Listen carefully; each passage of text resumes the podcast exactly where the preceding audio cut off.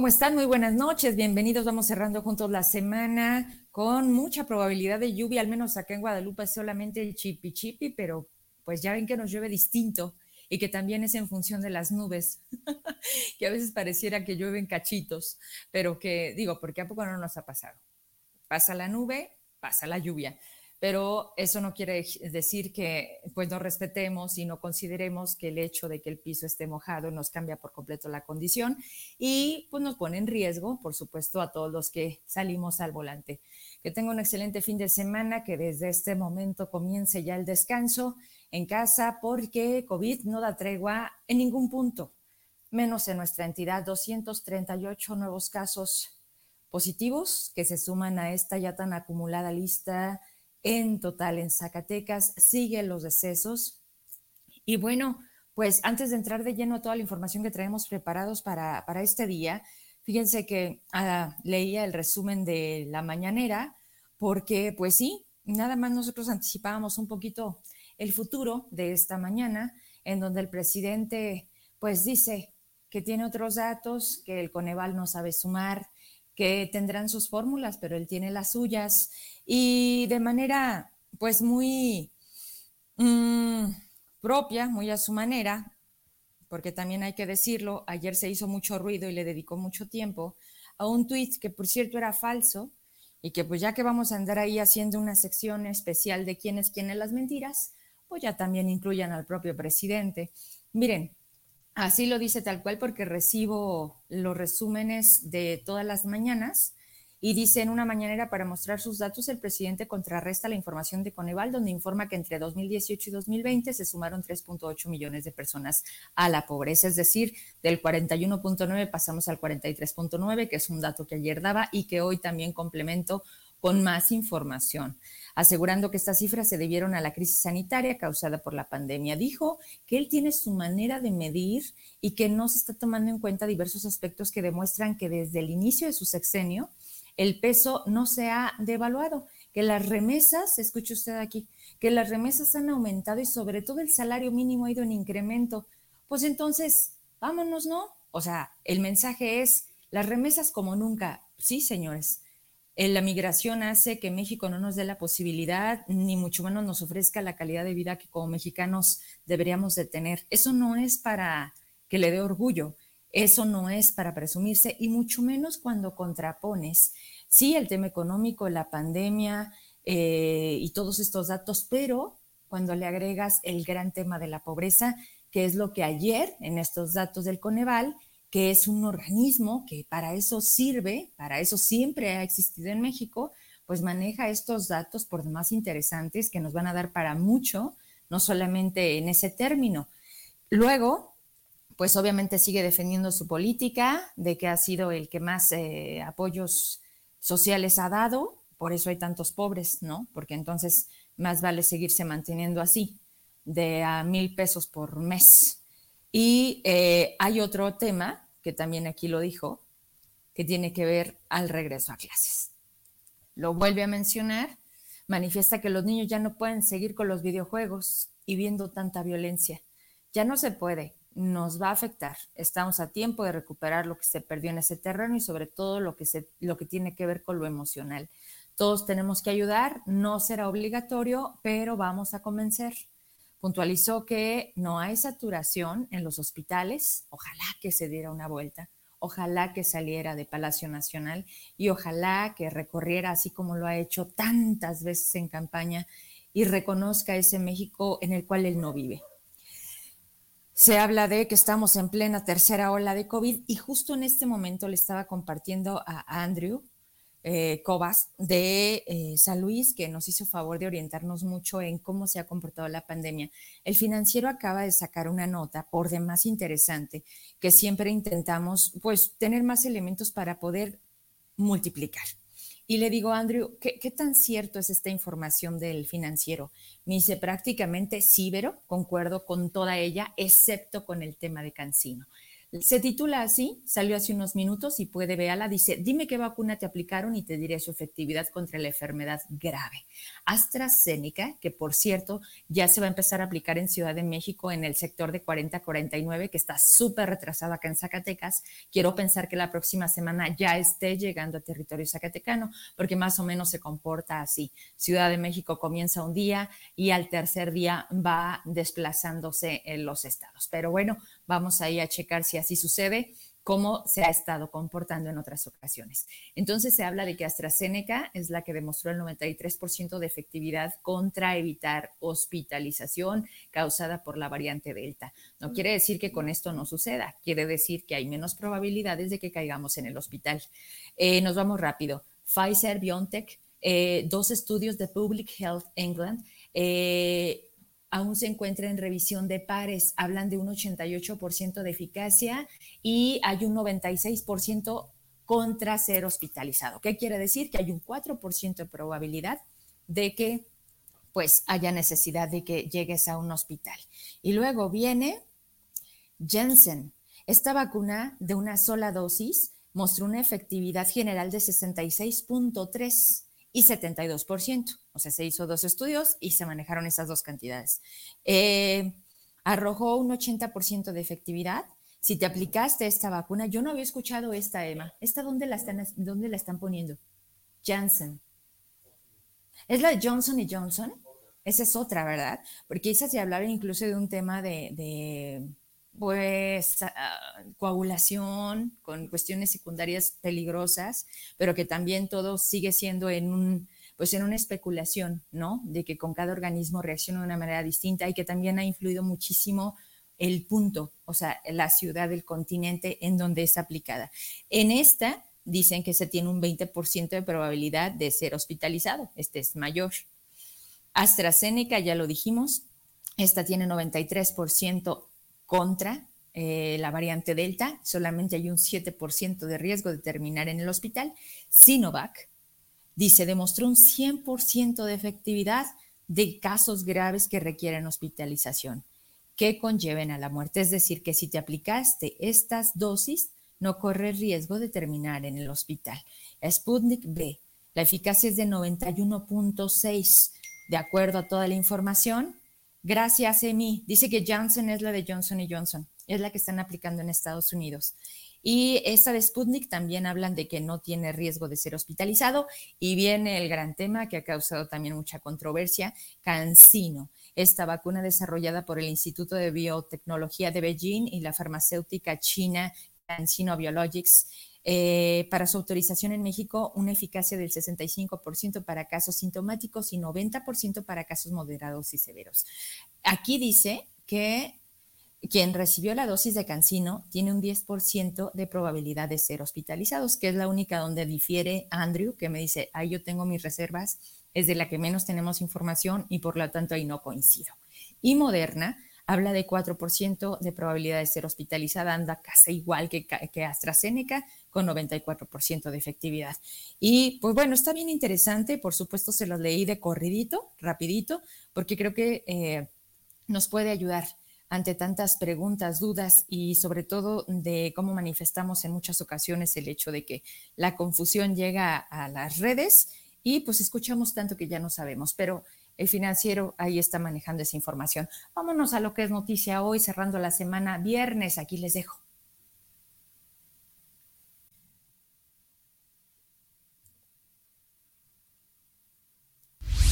Internacionales. Biden apunta 50% de ventas en vehículos eléctricos para 2030 con respaldo de la industria presidente de Estados Unidos firmó un decreto el pasado jueves con el objetivo de hacer que la mitad de todos los vehículos nuevos vendidos en 2030 sean cero emisiones y propuso nuevas reglas para reducir la contaminación de los vehículos al 2026. El objetivo de Biden obtuvo el apoyo de los principales fabricantes de automóviles estadounidenses y extranjeros que advirtieron que requeriría miles de millones de dólares en fondos gubernamentales. Nacionales. Tenemos hoy la mayor cifra de pobres de toda la historia del país, 57.7 millones. Y de 2018 a 2020, 15 millones de personas perdieron el acceso a los servicios de salud. El crecimiento más dramático en materia de carencias sociales ocurrió en los servicios de salud. Su carencia aumentó en 12 puntos porcentuales de la población, lo que implica que en un par de años, de 2018 a 2020, 15 millones de personas perdieron el acceso a la salud. Este dato es una muestra del estrepitoso fracaso del INSABI y una reivindicación del Seguro Popular, más allá de sus insuficiencias. No es ideología, es el dato duro que revela la gente. En suma, si este sexenio no quiere pasar a la historia como si hubiera sido una fábrica de pobres, necesita cambiar las condiciones que dispararon la pobreza y, entre ellas, es la falta de crecimiento económico el factor número uno. Locales. Entrega DIF de Jerez apoyos para prevenir el trabajo infantil. El sistema municipal DIF entregó apoyos económicos de 1.500 pesos y despensas a 20 niños para motivarlos a continuar sus estudios. El programa de trabajo infantil, antes respaldado por el gobierno federal, fue rescatado por el municipio, puesto que el alcalde Aceves Sánchez está consciente de la gran necesidad de muchas familias jerezanas, que se ven obligadas a que sus hijos menores de edad se integren a un empleo. Araceli Salas Acevedo, encargada del DIF, en presencia de la coordinadora del programa, Gabriela Salas, reconocieron a los padres e hijos que luchan día a día para tener un sustento pero enfatizó la importancia de que los pequeños continúen sus estudios y no se rindan en este aspecto para que tengan un mejor futuro. Y aprovecho para mencionar un comentario que amablemente me hacen llegar. Me escribe Lupe Rodríguez, me dice, saludos Vero, sintonizo desde eh, tu programa desde Riverside, California. El presidente siempre hablando de las remesas y no se da cuenta que si no enviamos dinero a nuestras familias, pueden sufrir muchas necesidades. También a nosotros, la comunidad migrante, nos canceló tajantemente los programas para bien de nuestra comunidad, como el 3x1.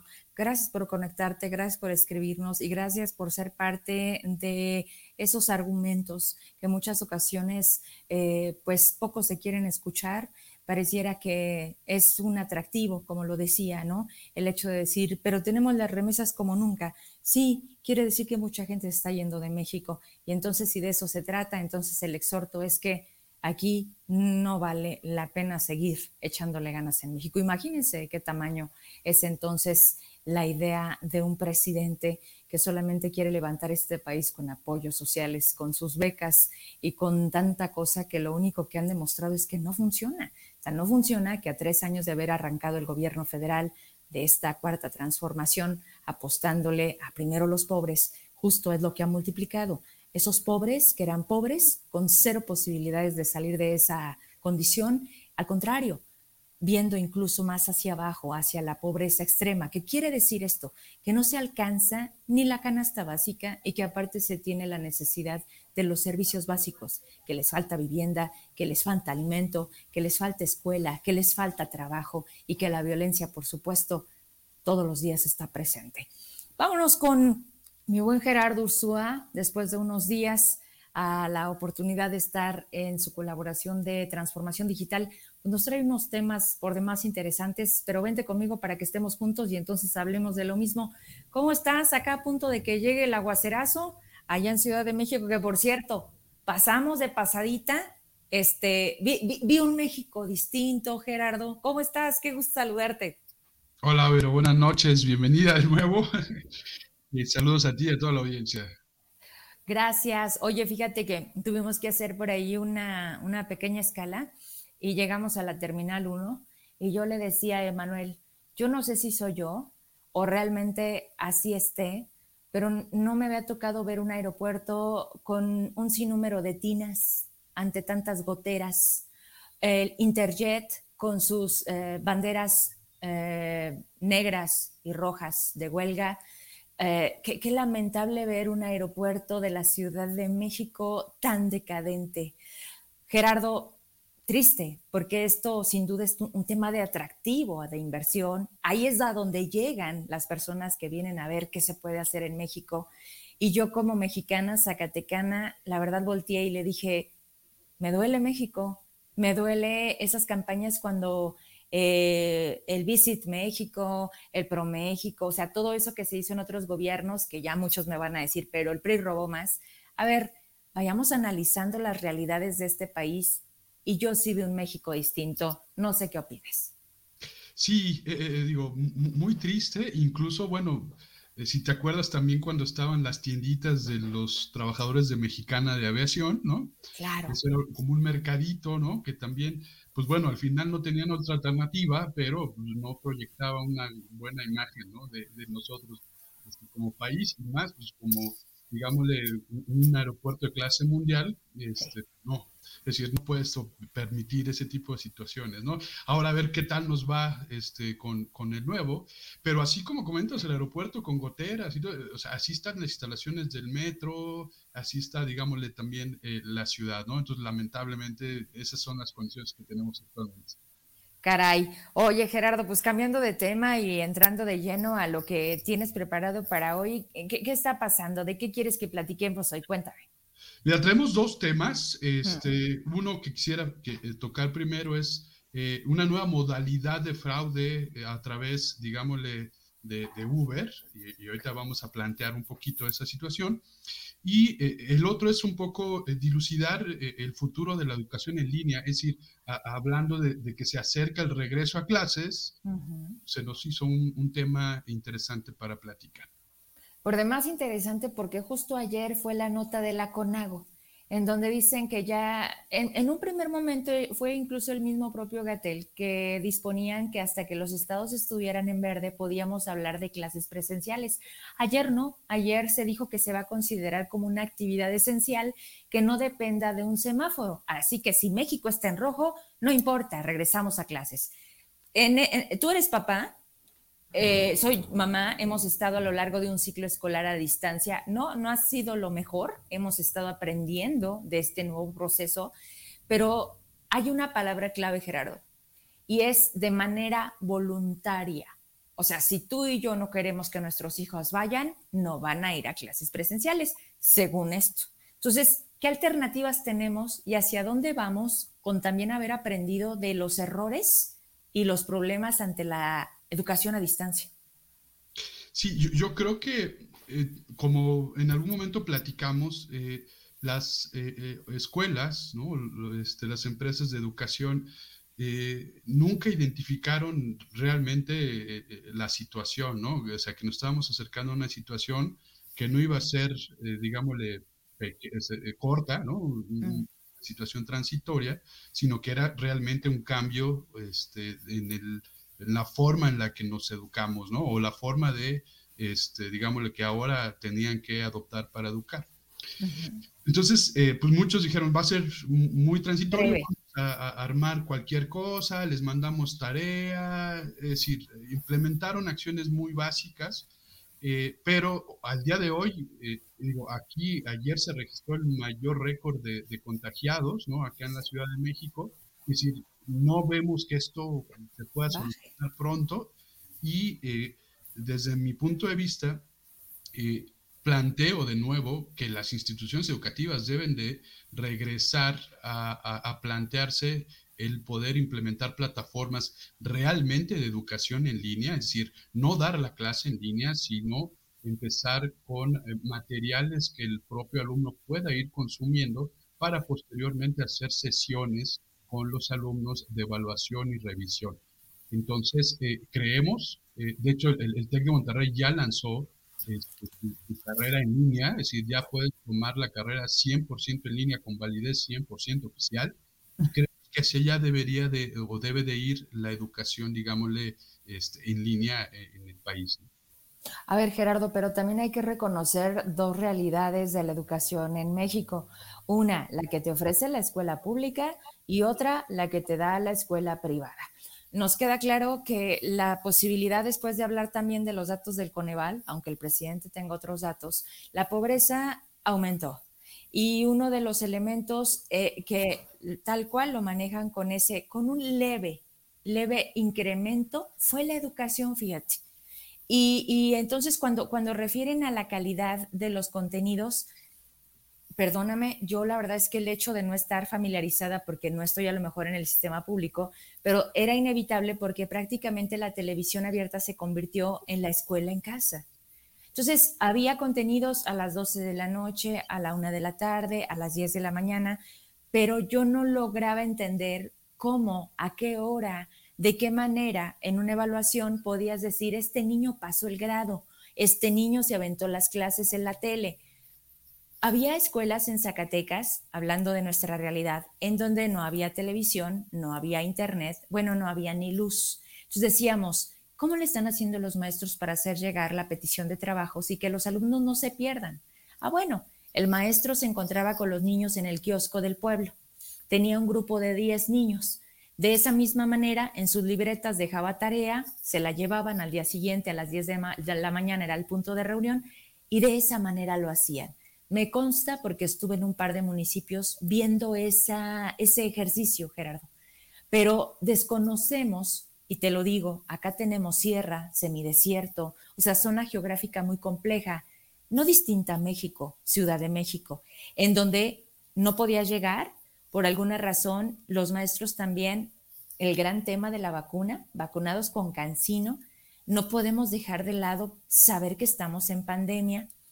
En fin, puedo seguir mencionando mil factores. A lo que voy es, ¿cómo evaluar a esa diversidad de niños en un México también que ha demostrado que no tiene la capacidad tecnológica, eh, no, no la tiene? Y esto nos vino a demostrar que no lo tenemos, ni la privada, ¿eh? Te puedo asegurar que ni la privada.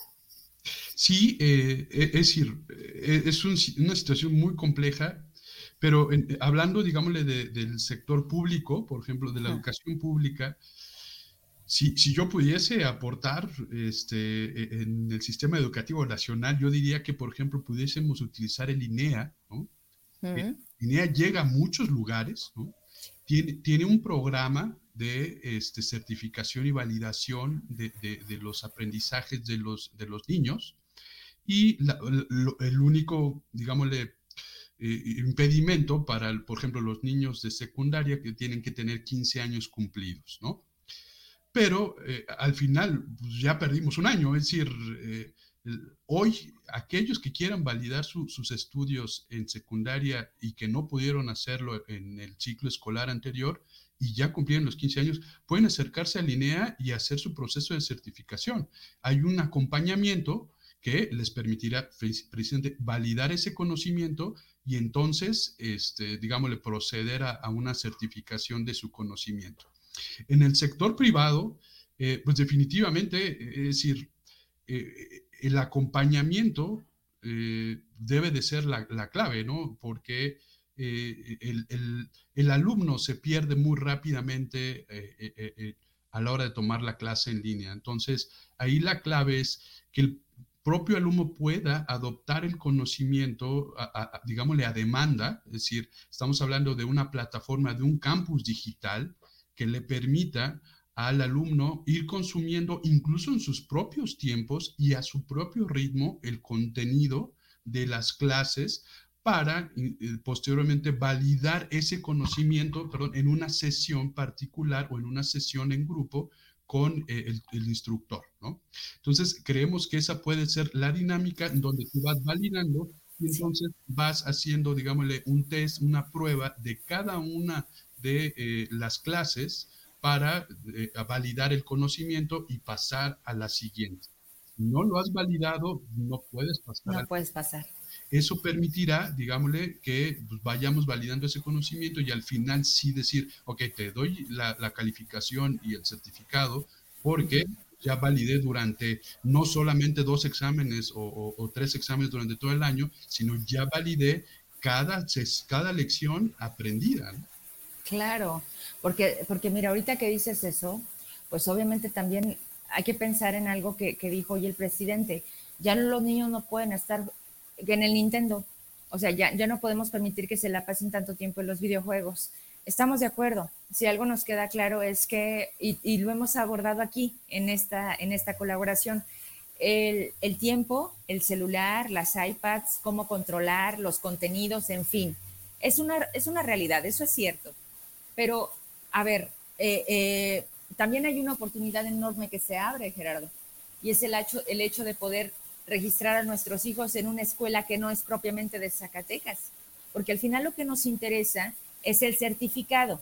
Entonces, si a mí me aceptan a mi hija en otra escuela, eso me gustaría que nos lo platicaras, porque en algún momento también lo dijiste muy, muy leve, pero, pero se vuelve una enorme oportunidad.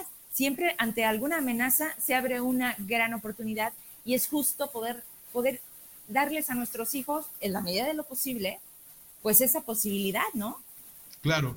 hoy, por ejemplo, eh, eh, bueno, les comparto, nosotros ya tenemos varios ciclos escolares donde eh, pues, practicamos la escuela en casa, antes de la pandemia, ¿no? Y entonces ah, desarrollamos un modelo de formación, justamente hay una plataforma en donde pueden acceder a, las clases y validar este conocimiento y hay una institución que valida el conocimiento y emite un certificado. Ese certificado se puede validar o revalidar aquí en México, ¿no? Y ya obtienes el certificado. Y ahí, bueno, ya hay un paradigma de que pues, a fuerza necesitas un, un, papelito, es decir, ahí ya son romper paradigmas y es muy complejo hablar al respecto, pero este, existe esa posibilidad. Hoy puedes inscribirte, por ejemplo, a, la preparatoria en línea de la, Universidad de Guanajuato, independientemente de dónde estés ubicado. Y es una de las mejores universidades o, preparatorias en línea ranqueadas a nivel nacional.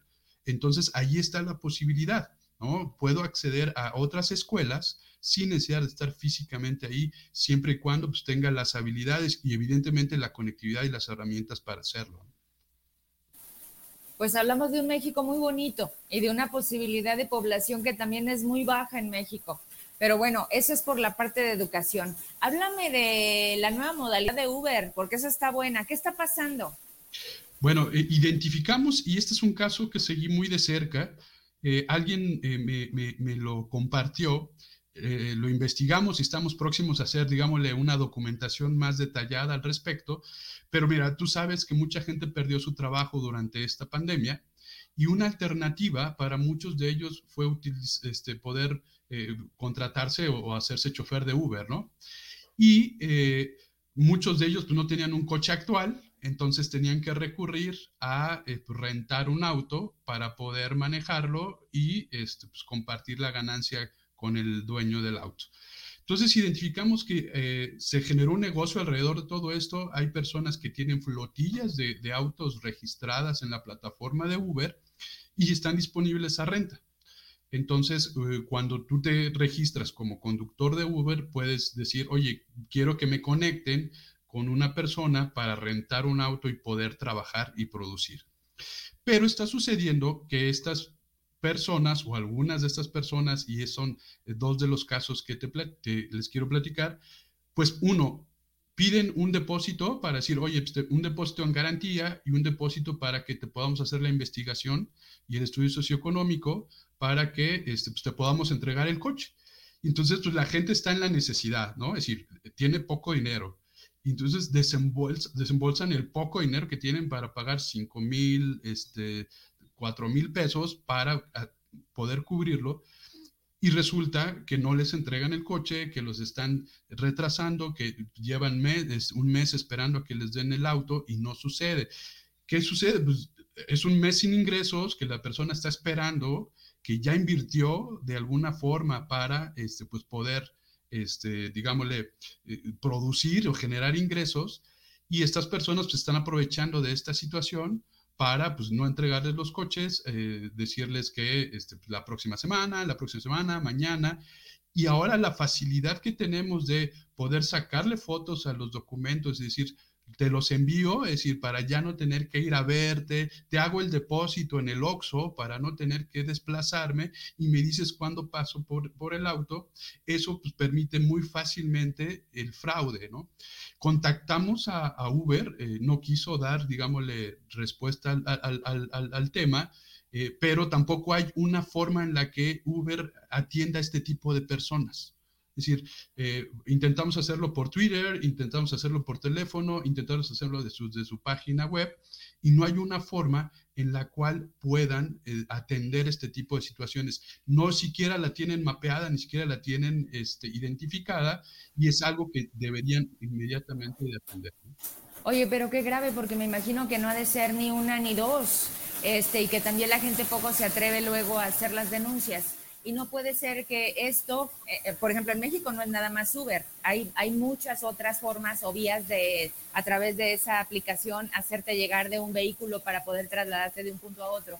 pero como si te estás dando cuenta que están usando tu marca, pues también pareciera que, te vuelves cómplice al no poner un alto en el hecho de decir, a ver, sí, está pasando esto, vamos a detectarlos y, bueno, pues hacerlo público, porque mira, está, como dices, están sacando lo poco que tienen para poder ver un ingreso. Se quedan sin nada, ni el carro, ni trabajo, ni dinero. Claro, y nadie que les ayude, es decir, no, hay nadie, ¿no? No hay un contrato de por medio, ¿no? Muchas veces. Y al final, lo, único de lo que se puede, eh, digámosle, afianzar la persona es que conectó o contactó a esta persona a través del portal de Uber, ¿no? Pero Uber no se está haciendo responsable, ¿no? De, este, pues de nada, es decir, allí están, pero sí, pues tú debiste validar que estén cumpliendo, ¿no? Entonces, importante, ahora que hablamos la última vez del consumidor digital, ¿no? este, todas estas plataformas, este, pues que se empiece a poner atención y por favor, aquellos eh, escuchen esto y hayan pasado o identifiquen una situación así, no confíen, háganlo todo de forma personal, ¿no? Y asegúrense de en dónde está la persona, asegúrense que les den recibos, ¿no? Por que entreguen y asegúrense de firmar un contrato sobre todo porque siempre cuando te metes a la parte legal, lo primero que te dicen es qué pruebas tiene. Y vas a decir, pues el ticket del OXO, ¿no? O sea, una transferencia a una persona que no sabes quién es. Y que también hay que decirlo, Gerardo, hoy, hoy las redes, la tecnología nos permite hacernos pasar por quienes no somos. O sea, podemos generar perfiles falsos con fotografías de personas inexistentes que son con ellas con quienes estás haciendo negocio, nunca con quien realmente es. Pero, híjole, ¿cómo, poder prevenir? Nos queda claro que escuchándote y en México se empieza a mover. Quiere decir que también puede estarse moviendo hacia lo largo de la República. Quizá ya pasó en Zacatecas, pero siempre el punto de, a ver, Uber. Uber es una empresa de dónde? O sea, originalmente, ¿de dónde son quienes crean esta, esta empresa? Pues es estadounidense y evidentemente pues están en todo el mundo, ¿no? Ajá, pero por ejemplo en México, o sea, el, hecho de, como dices, los hemos tratado de contactar por Twitter, hemos tratado de, y nadie responde. En México hay como, no sé, un... Sí, hay oficina, hay, hay, este, digamos, la oficina de representación y hay pequeñas oficinas de atención a los conductores, pero no para estos casos, ¿no? Es decir, este caso pues, no te puedo ayudar. Híjole, pues qué complicado, ¿no? Porque entonces, como luego dice, nomás para lo bonito estás y para cuando hay problemas, ¿quién se va a hacer responsable? Claro, entonces mucho cuidado con, esta situación. Si están pensando en rentar un auto para poder trabajar y producir, este, pues háganlo con mucho, mucho cuidado. O considerar algo que también en su momento se hizo muy atractivo y si no me equivoco lo hicieron con la Nissan. O sea que también te daban como super facilidades para sacar un vehículo. Es distinto a arreglarte con una agencia ¿no? Que sabes que está de por medio, pues, el prestigio de una marca, porque yo creo que andas haciendo lo mismo. Nada más el gran problema es que a veces te piden una cuestión de bancos y no sé si tengas el dato, pero me imagino que un gran número de mexicanos y el buro de crédito no se llevan bien y el buro de crédito ha seguido siendo como un elemento, como un negativo. Es, vamos a verificar el buro de crédito y así sea un peso, si estás ahí, te quitan toda posibilidad de algún financiamiento entonces, por eso la gente opta por, se vuelve bien, atractivo, Gerardo. No, no nos importa buró de crédito, hasta lo ponen así con letras grandes, ¿no? Y dices, ah, pues de aquí soy, porque es lo que a mí me detiene de hacer algo. Pues sí, nada más que es más fácil el fraude. Es correcto. Caray. Oye, tu despedida, como viernes, primera semana de nuestro regreso. Este, fíjate que he estado viendo varias cosas ahí en Netflix que no dejan de tener contenidos. Algo está pasando, no sé si ya te diste cuenta. Antes nos aventábamos de corrido las las este, temporadas de los mil episodios o capítulos de una serie. Hoy no lo están dando como medicina, cucharita, cucharita y aguántame y el otro viernes para tenerte ahí pegado. ¿Qué está pasando con esa manera de hacer al público cautivo de los contenidos de estas plataformas? Porque es muy buena estrategia. Sí, eh, estamos regresando, curiosamente, como que a un esquema de la televisión abierta, ¿no? Sí. Pues, la familia se juntaba eh, el viernes porque venía el nuevo episodio. Ah, yo recuerdo en mi infancia de una serie que se llamaba Dougie Hauser, hace muchísimos años, que ahora se llama, creo, el Good Doctor, ¿no? Pero, este, estamos regresando a eso, pero también hay un transformo, es decir, ya no, el, generar tanto contenido y, soltarlo de inmediato, es decir, las inversiones que tienes que hacer para captar la audiencia durante solamente un día, porque te las, las, chutas. Un día, este, pues ya no está siendo rentable, ¿no? Entonces lo que haces es dosificarlo para pues tener la permanencia del público, ¿no? Y, este, y no tener que estar produciendo más y más y más y más, ¿no? Es, creo que también hay un tema financiero y este, para este, poder dosificar el contenido, ¿no? Oye, y ya que le estamos echando la culpa a toda la pandemia, yo creo que también la pandemia vino a modificar absolutamente todo nuestro comportamiento y uso de nuestro tiempo. Porque bueno, nosotros ya habíamos agarrado desde que tú dijiste, pero te voy a dar unas recomendaciones.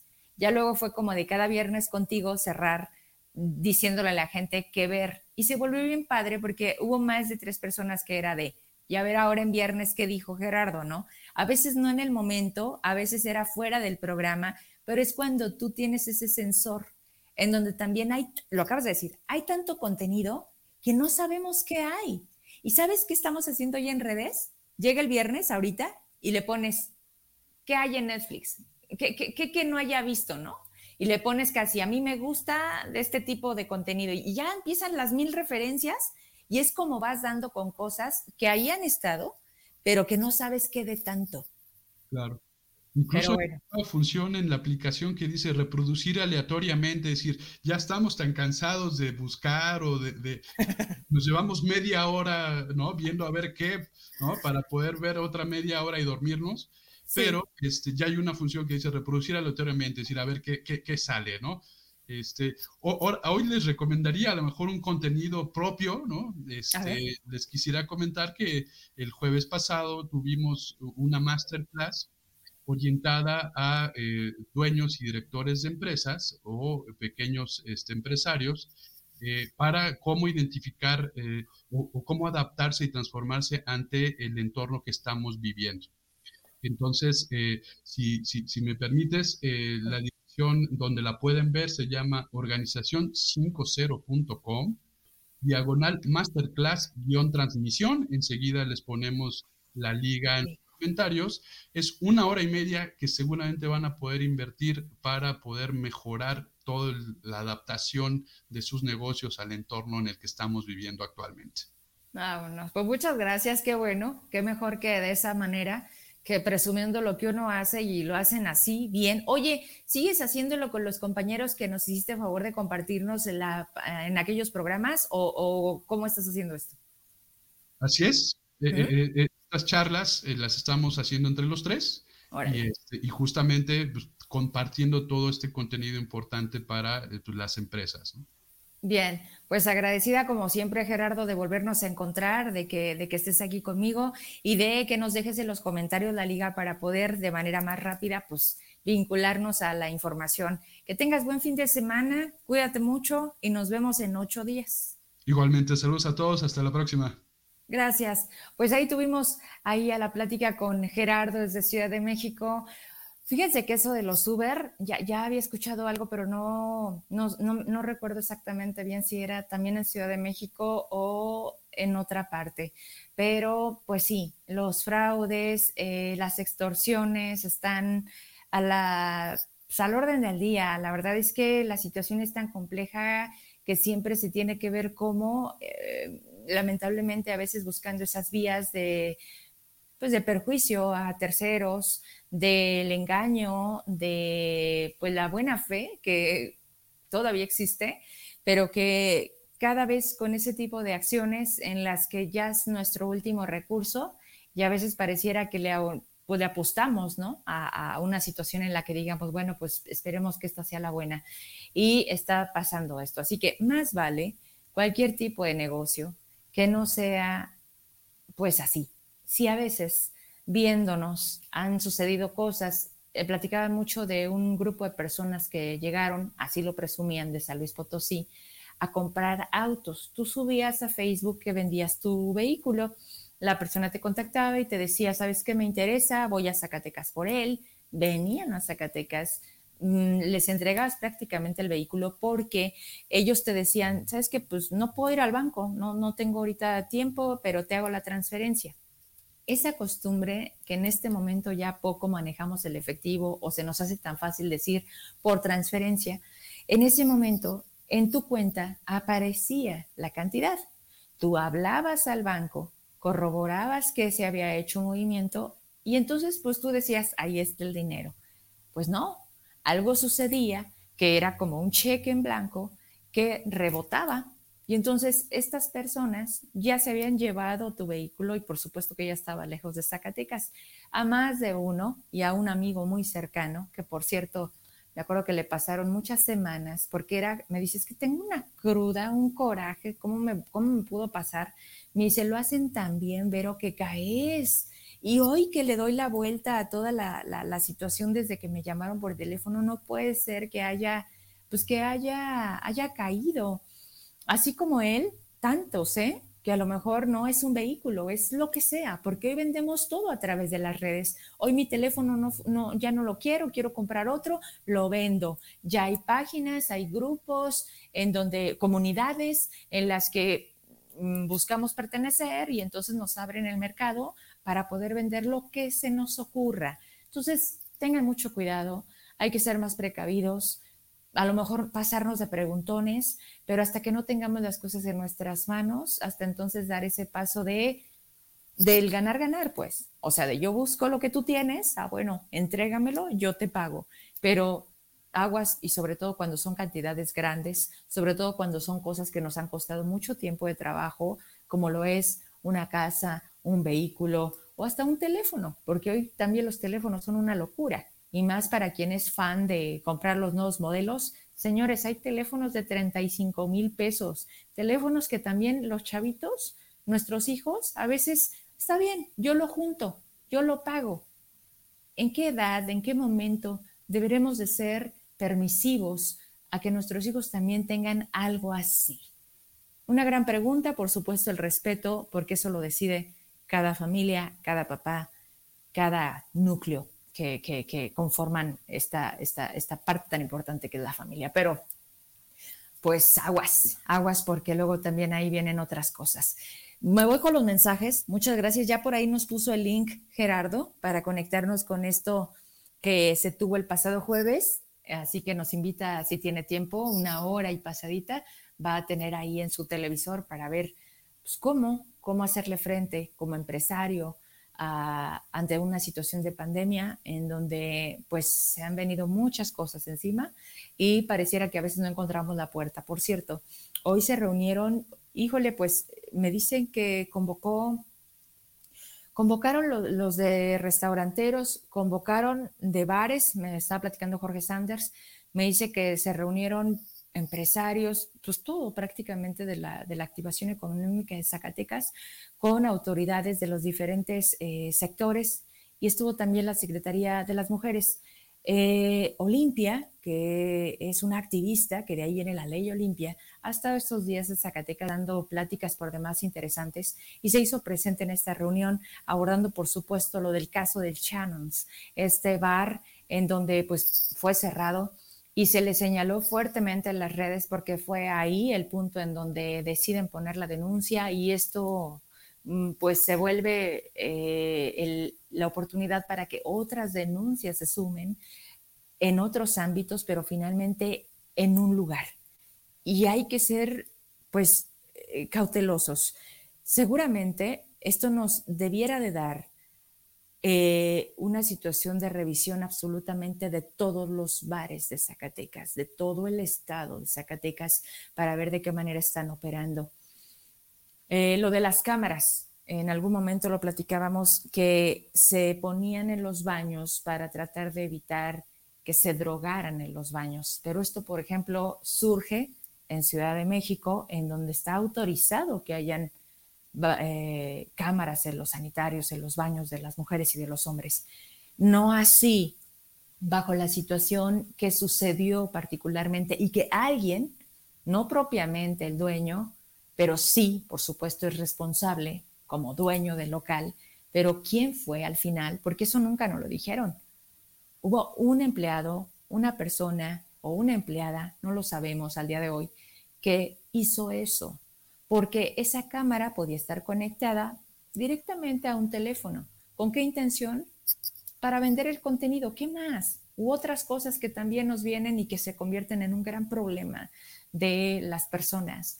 Pero esto del Shannons fue parte del tema de la mesa en donde estuvieron presentes, eh, pues en este caso los dueños haciéndole frente, y qué bueno, porque normalmente es evadir o simplemente no estar. Y, era un punto que me comentaban, pero estuvieron, por supuesto que salió el tema de Shannon. Y eh, pues bueno, el gran trabajo es que todos nos acatemos a salir adelante ante la situación que estamos viviendo de garantizar la seguridad de los que estén, del aforo, de lo permitido, de tratar de evitar más contagios, porque lo que sí es seguro y es un hecho es que nosotros ya no podemos cerrar. Nadie en Zacatecas puede mantenerse ante esta situación de rebrote, eh, pues como estábamos al principio. Y nada que ver a cómo estábamos al principio, al punto al que hemos llegado y la, situación tan crítica a la que hoy estamos enfrentándonos. Yo le deseo pues excelente fin de semana. La verdad es que prácticamente sentí que empecé como me voy, pero mm, pues todavía pareciera que el hecho de eh, el gran mensaje que lanza el presidente, regresándome a la pandemia, de no hay saturación hospitalaria. ¿Se acuerdan lo que dijimos de la psicología invertida? que sucedió mucho en la primera etapa de esta pandemia, que era el mensaje de, aquí te esperamos, todavía cabes. De esa manera luego no, no logramos entender eh, cómo nuestra cabeza, no de todas las personas, pero sí de, muchas personas, eh, actúa de esa forma. Ah, el gobernador pidió a la federación reconvertir los hospitales a hospital COVID. Ya había pasado, nada más que ojo. ¿Sí se acuerdan de quiénes estaban atendiendo esos hospitales? ¿Sí se acuerdan que también se despidieron a muchas personas que solamente tenían contrato? Que muchos de los que son de a tantos años estaban de vacaciones y se estaban dejando a los pasantes. Ha sido una historia muy larga de pandemia ha sido una historia muy larga del sector salud, de los médicos, de, tantas cosas que ahorita empiezo a recordarlo, la denuncia del ISTE, de cuando se le habló a los amigos para que se fueran a vacunar, de cómo en las redes se quiso meter a juicio esa denuncia cuando era de la gente, porque esa es la que se legitima, no la que se me ocurre. Y, y entonces ahí es cuando te das cuenta de quiénes son, a qué grupos pertenecen y que todo se convierte en eso, en una cuestión de poder y de ser intocables. Y ha pasado mucho eso en pandemia en Zacatecas. Depende de, quién eres, a quién apoyaste y qué hiciste, es como se da juicio a las denuncias de la ciudadanía. Y eso no debería de ser, porque primero, quien se atreve a hacer la denuncia, no anónima, dando la cara. Segundo, quien te dice con mucho valor, yo quiero salir en el programa. Yo quiero decir qué fue lo que pasó, para qué, bien. Se vea mi caso y no se vuelva a repetir.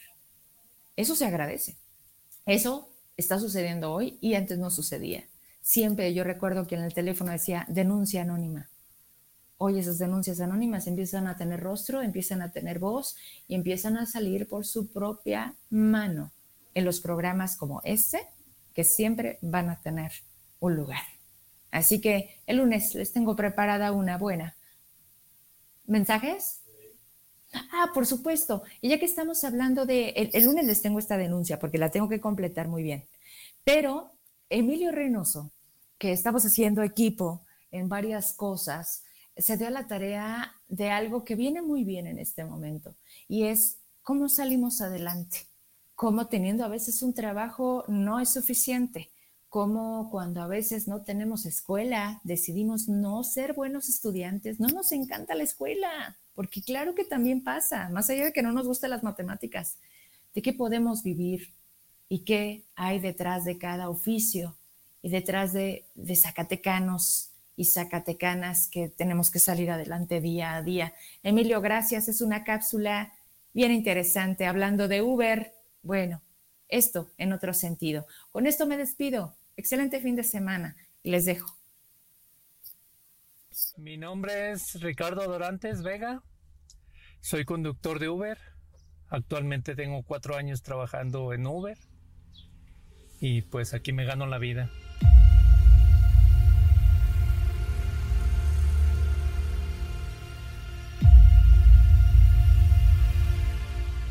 Mí mi papá me enseñó a manejar cuando yo tenía 12 años.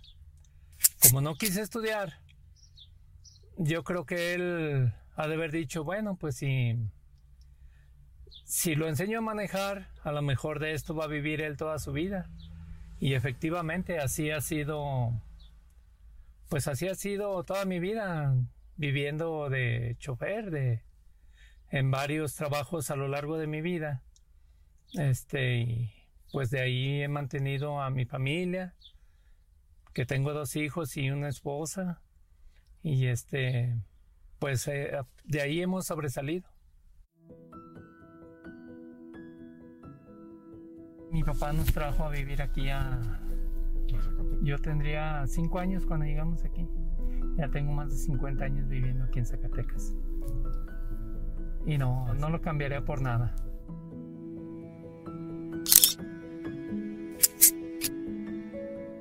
Cuando mi papá me enseñó a manejar, yo manejaba una camionetita Datsun ha de haber sido como del año 70. Después en los diferentes trabajos pues manejé de todo. Manejé vehículos nuevos, vehículos viejitos, camionetas de 3 toneladas, camiones de 18 toneladas.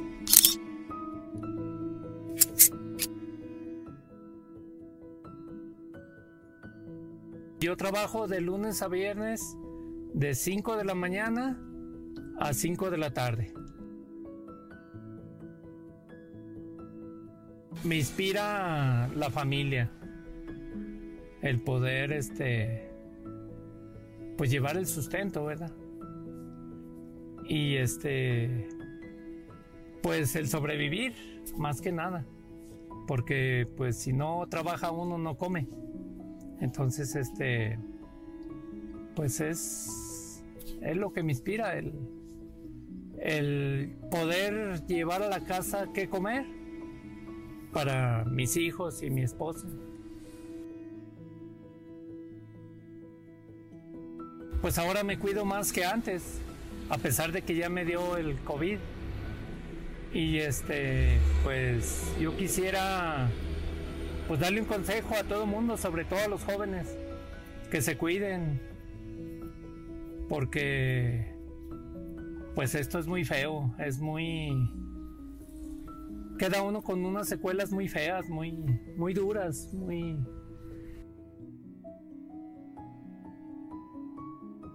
Si yo pudiera regresar el tiempo, yo creo que lo único que cambiaría bueno, hay dos cosas. Lo que cambiaría sería un poquito mi carácter, que es un poco fuerte, y el no gastar tanto dinero nada más así por gastarlo para poder pues tener un ahorro, ¿verdad? Tener algo algo que nos ayude a sobrevivir en la vejez.